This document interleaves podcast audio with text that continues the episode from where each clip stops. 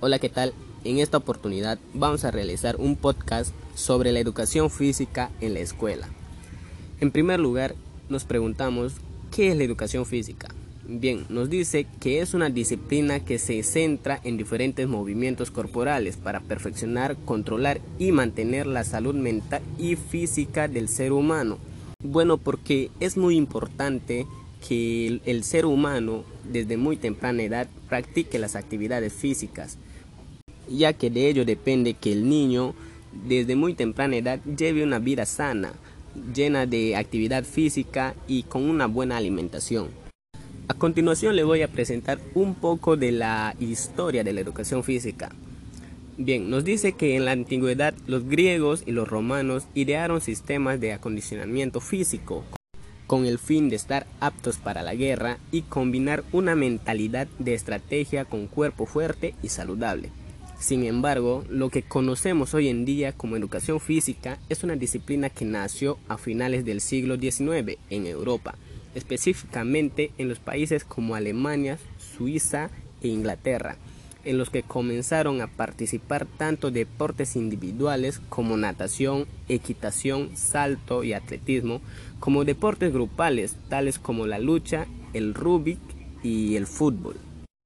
En el siglo XX muchas de estas actividades pasaron a ser absorbidas por el sistema educativo formal, hasta convertirse en una disciplina de nivel universitario, lo cual permitió la formación de especialistas físicos con grados de profesor o instructor. Ahora bien, hablemos de la educación física en las escuelas. Nos dice que en las escuelas un currículo básico de educación física suele tener tres partes. La primera parte viene siendo en una primera fase se realiza un acondicionamiento físico con ejercicios individuales o colectivos, como carreras, saltos o rutinas aeróbicas. Como segundo punto tenemos en la segunda parte se realizan actividades rítmicas y expresivas como la gimnasia artística. Y por último punto, en la tercera o parte final del periodo escolar se suelen practicar deportes grupales como básquet, fútbol voleibol, como una forma de afianzar los conocimientos teóricos sobre la anatomía humana y para integrar lo aprendido durante el ciclo de enseñanza.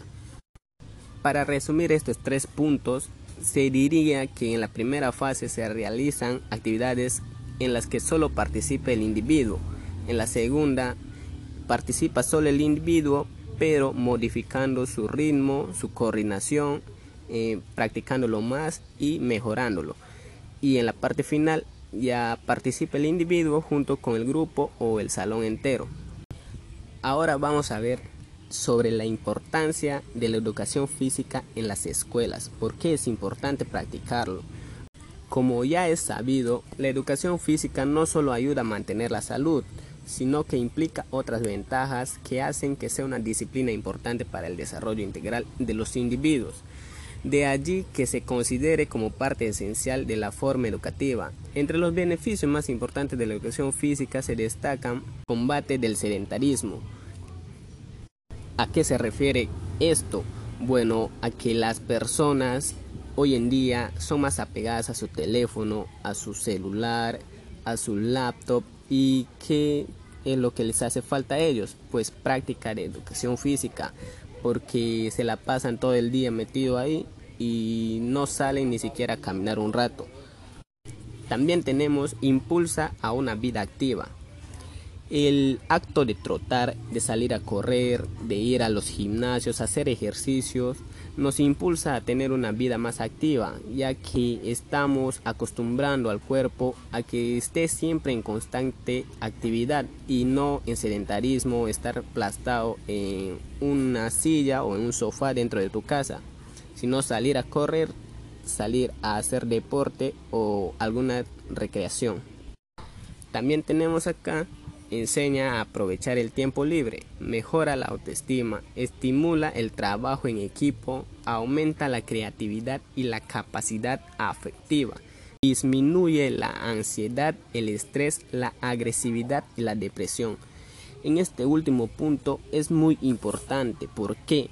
Porque la educación física o la actividad física influye mucho en el pensar del ser humano, ya que lo distrae de muchas cosas. En ese aspecto estaría combatiendo a la depresión, a la ansiedad, al estrés, porque al salir a hacer ejercicio, distraes tu mente, distraes tu cuerpo, mejoras la calidad de vida que vas a llevar y mejoras la relación que vas a tener con los demás.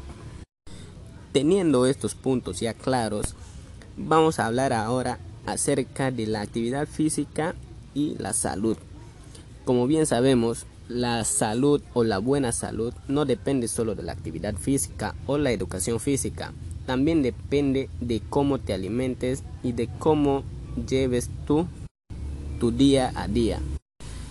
Para complementar la actividad física en la cual estás trabajando y tener una vida completamente sana, es necesario que uno se alimente sano, que coma frutas, vegetales, verduras y ese tipo de alimentos.